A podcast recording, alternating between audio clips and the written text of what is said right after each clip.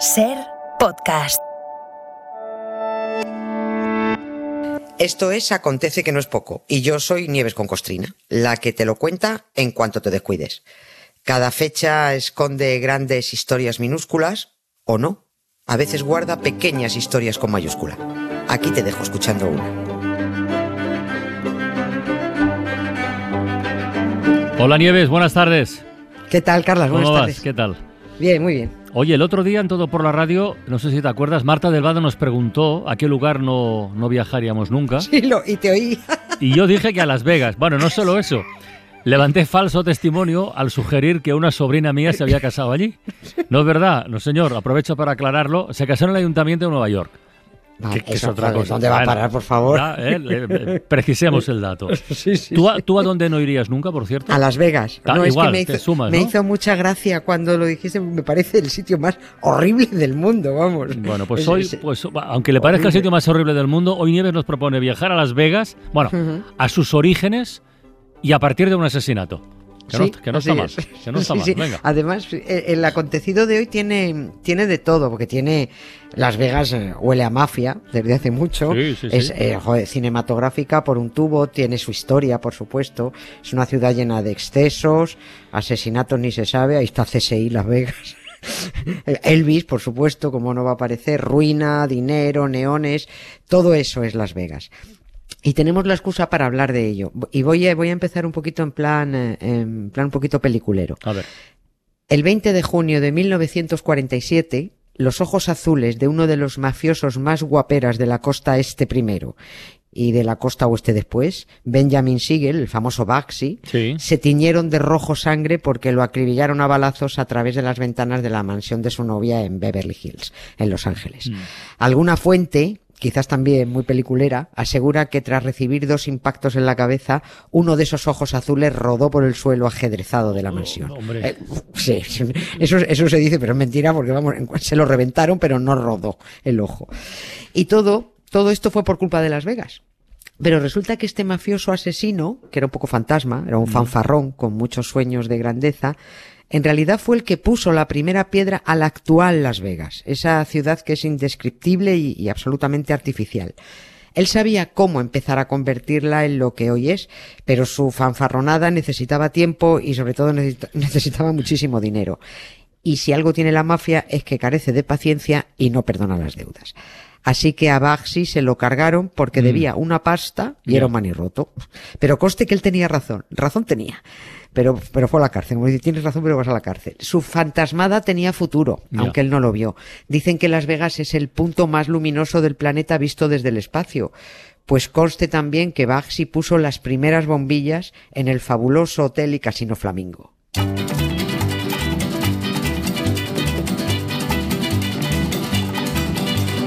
Bright light city, gonna set my soul, gonna set my soul on fire. Got a whole lot of money that's ready to burn, so get those stakes up higher. There's a thousand pretty women waiting out there. They're all living the devil may care, and I'm just a devil with love to spare. So viva Las Vegas, viva Las Vegas. How I wish that there were more than 24 hours in the day. Even if there were 40 more, I wouldn't sleep a minute away.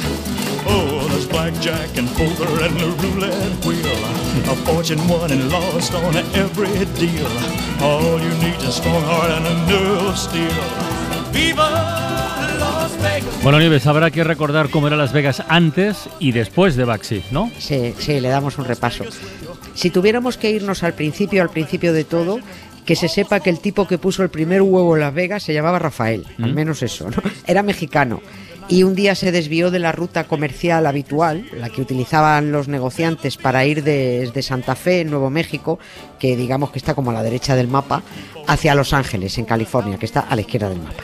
Esa ruta que seguía todo el mundo se conocía como el viejo camino español.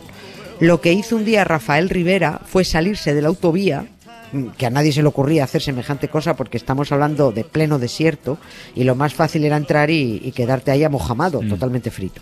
Pero Rafael entró al desierto siguiendo el curso de un afluente del río Colorado. Mientras hubiera agua, pues no, no iba mal la cosa.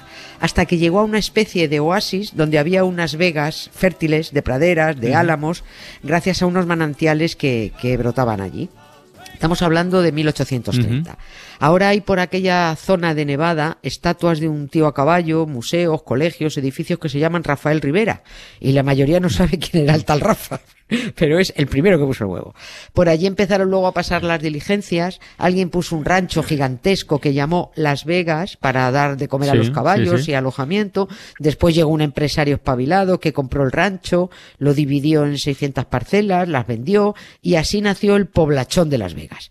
Eso fue ya en 1905. Por allí no pasaba nadie, porque tampoco había nada que ver y es que estaba lejos de todas partes. Pero tuvo que haber un, un principio, ¿no? Para que, para que aquello se convirtiera en, en un destino turístico de primer orden, como es. Sí, Sí, sí, todo, todo, todo tuvo el principio. Y esto es curioso, porque ahora la gente va a casarse, menos tu sobrina, algunos eh, disfrazados de mamarrachos. Aprovecho que como ya no fue lo puedo decir, que tuvo el buen gusto de irse a Nueva York, pero antes de, de, de, de que ahora fueran a casarse, antes iban a divorciarse.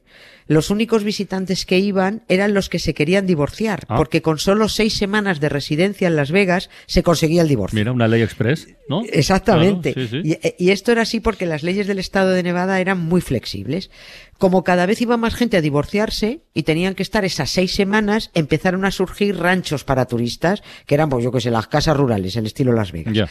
Y pasaron muchas más cosas, como la construcción de una presa que trajo miles de trabajadores, como una ley de matrimonios mucho más flexible que la anterior, y entonces la gente ya no solo iba a divorciarse, sino a casarse. Bueno, algunos incluso se casaban y se divorciaban en el mismo viaje, tenía tiempo.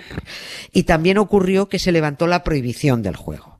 Si juntamos ya a mucha gente, a muchos turistas para casarse y divorciarse, cada vez más y un poquito mejores hoteles, el fin de la ley seca, la necesidad de ocio, ahí surgen los primeros casinos, que tampoco eran casinos como los podemos imaginar, ¿eh? eran más bien salones de juego al estilo cateto cowboy, como los que salen en las pelis del oeste, mucho follón y tal, sin glamour.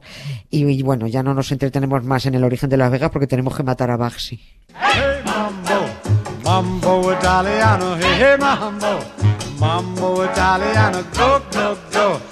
Mixed up a Siciliano, all you Calabrese do the mambo like a crazy with a hey mambo. Don't wanna tarantella, hey hey mambo, no more mozzarella, hey mambo. Mambo Italiano, try an enchilada with the fish bacala and then hey ¿Qué perra te han dado con matar a la gente? A-. Ayer el emperador Maximiliano. Hoy Baxi. A ver, por partes. ¿Cómo llega Baxi a Las Vegas? eh? Porque si su zona era la costa este de Nueva York, con, con la banda de Luciano. Esta historia eh, se cuenta en la peli Baxi de, que, este- de Warren Beatty, que era una buena Sí. peli, por cierto. Sí, sí, está- de los 90, de esta, esta Ujú. peli estaba, estaba estupenda. Y es verdad, ayer dije, mañana ya no matamos a nadie, me acabo de dar Pues cuenta sí, que sí, sí, sí, sí. ¿Y cómo llega sí. este hombre a Las Vegas? A ver, A ver si estoy cogiendo bici. ¿cómo llega y, Pues, para, y para qué llega? Sí, llega a Las Vegas para extender el negocio mafioso del juego. Cuando a su jefe Lucky Luciano lo largan de Estados Unidos, cuando lo deportaron a Italia, Sí. Baxi se quedó a las órdenes de otro famoso mafioso, el judío Meyer Lansky. Mm, Toda esta fauna mafiosa vivía de la prostitución, de las apuestas ilegales, del juego ilegal, del contrabando de alcohol. Y este Lansky le dice a Baxi, que era, que era su mano derecha, date una vuelta, o incluso nos vamos a dar los dos una vuelta por Las Vegas, que aquello está creciendo mucho, que huele a pasta, a ver si se te ocurre algo. Y de paso, pues podemos legalizar algo de, de lo que tenemos. Baxi llega a Las Vegas, ve que efectivamente allí corre el dinero, que, que se las pela, pero que todo es un poco cutre, es muy provinciano. Él tenía en la cabeza los casinos de La Habana, con su lujo, su brilli brilli, y también los finoles, eh, los finolis casinos europeos, con- así más de buen gusto, sus mármoles, sus terciopelos, su champán. Y dice, a ver, en Las Vegas hay que levantar un gran hotel que a la vez sea un gran casino, con actuaciones de showgirls, que atraiga a las grandes estrellas de Hollywood, que tenga una decoración espectacular, mucho glamour, y que sea tan moderno como elegante. Y vamos a poner hasta aire acondicionado. Y le dicen sus jefes, Luchano y Lansky, aunque Luchano no estaba en Estados Unidos, oye, a ver, ¿esto cuánto vale? ¿no? Dice, pues por 3 millones de dólares, yo creo, les dice Baxi, os pongo en pie el primer gran hotel y casino de Las Vegas. Pues vale, le dijeron, tira. Y levantó el Flamingo, Flamingo, to- flamingo es flamenco, significa flamenco. Le puso ese nombre porque es el apodo que le puso a su novia, a Virginia Hill, porque tenía unas larguísimas piernas. La llamaba, la llamaba flamenco. En la peli Bugsy el papel de Virginia Hill lo interpreta Annette Bening, por cierto, que acabó en noviada con Warren Beatty durante el rodaje y casándose, ¿sí? Sí. Cuatro churumbeles tienen. Y empezaron los problemas, que Bugsy se gastó los 3 millones de dólares y 3 millones más. Que además era un manirroto, que descontrolaba las cuentas, que se volvió loco encargando mármol de Carrara. Fatal. Cuando inauguró el Flamingo, en la Navidad de 1946, por allí no aparecieron ni estrellas de Hollywood, apenas fueron cuatro gatos de segunda fila, ni masas de turistas queriendo jugar y alojarse en aquel fabuloso hotel y casino. Un desastre. El, lujo- el lujoso Flamingo perdía 100 mil dólares a la semana. Pero ¿por qué no triunfó? Sí, este hotelazo, sí, y casinazo. Si tenía todas las, eh, bueno, cumplía todos los requisitos, ¿no? Para, para, para tener éxito en Las Vegas. No sé. Ah, ah, claro, no, ahora, ahora visto sí, pero eh, aquel, en aquel momento no. Entre otras razones porque, aunque ahora el Flamingo esté en pleno mogollón de Las Vegas, en aquel 1946 estaba a 11 kilómetros del Ah, centro. Como se suele decir Son cuando todo aquello, todo, todo aquello era campo. ¿eh? El Flamingo estaba en mitad de la nada. Baxi se empeñó en inaugurarlo sin terminar para aprovechar el tirón festivo de las Navidades. Las habitaciones lujosísimas estaban a medias. Aquello fue tal desastre que al mes de inaugurarse el Flamingo tuvo que cerrar. Eso parecía que iba a ser la sentencia de muerte de, de Baxi, pero, pero pidió, rogó que por favor le dieran una oportunidad más. Eh, pidió un mes de plazo. Él sabía que aquello eh, que todo el mundo veía como una fanfarronada iba a ser el futuro de las de Las Vegas y le dieron, bueno, le dieron esa oportunidad. Hizo algunas reformas a todo meter, metió el turbo para tenerlo todo a punto, contrató a un periodista para que hiciera una buena campaña de prensa, porque al fin y al cabo detrás de ese hotel estaba la mafia y había un mafioso y había que lavarles la carita para que parecieran empresarios honrados. De eso se encargó el periodista. Hank se Hank. llamaba. Eh, Hank, No el publicista. De apellido Greenspan o Ferreras, no me acuerdo. El Flamingo reabrió la cosa fue mejorando un poquito, pero Baxi seguía debiendo más de 3 millones de dólares a sus jefes y al ritmo que llevaba el casino hotel se iba a tardar mucho Mm. tiempo en recuperarlos. Y nada, que se les acabó la paciencia. Pero al final resulta que este hombre fue un visionario. Quiero decir, él tenía razón, ¿eh? Pero Las Vegas se fue arrimando al, al Flamingo, se fue acortando la distancia y creció, de hecho, Las Vegas al estilo de ese hotel, de ese es hotel casino, claro, ¿no? O sea, sí, es que no, no, no iba tan desencaminado el tío. No, no, iba, iba, el, el tío iba bien, era un fanfarrón, pero, pero su fanfarronada triunfó. Y, y además, es, eh, todo Las Vegas ha acabado queriendo ser como, como aquel inicial eh, Flamingo. Eh, pero bueno, es que los mafiosos son unos cagaprisas, son ansia viva por cobrar y decidieron cargárselo aquel 20 de junio.